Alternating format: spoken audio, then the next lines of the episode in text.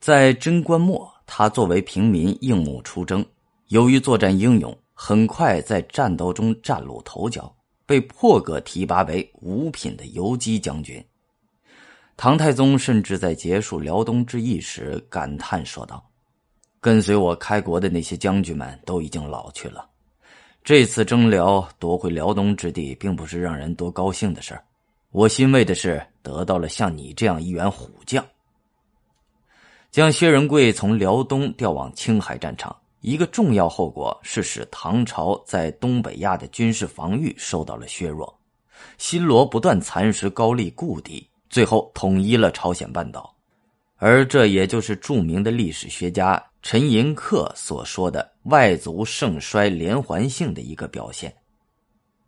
乾封元年（六六六年），唐王朝以李继为统帅。取得了对高丽的最后胜利，在这场战争中，薛仁贵再次立下了卓著战功，于是被任命为安东都护，守护新征服的高丽故地。当咸亨元年吐蕃大举进犯西域，唐军节节败退之际，高宗皇帝想起了这位常胜将军，于是任命他为罗嗦道行军大总管，率将军阿史那道真。郭代峰等西出青海，对吐蕃进行反击。虽然薛仁贵一路节节胜利，但由于郭代峰违抗命令，使吐蕃军队在乌海先打败了郭代峰的两万辎重部队，迫使薛仁贵退兵大飞川。随后，吐蕃又集结了四十万大军与薛仁贵决战，唐军大败。从此之后，唐朝在对吐蕃的战争中完全处于防御态势。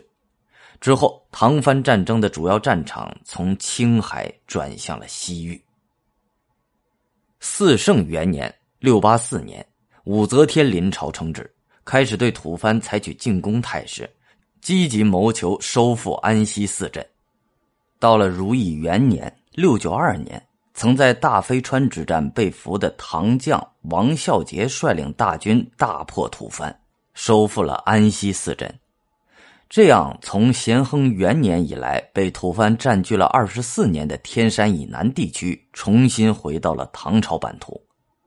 到了胜利元年，吐蕃专权的葛氏家族被王室铲除，唐蕃之间的战争也缓和下来。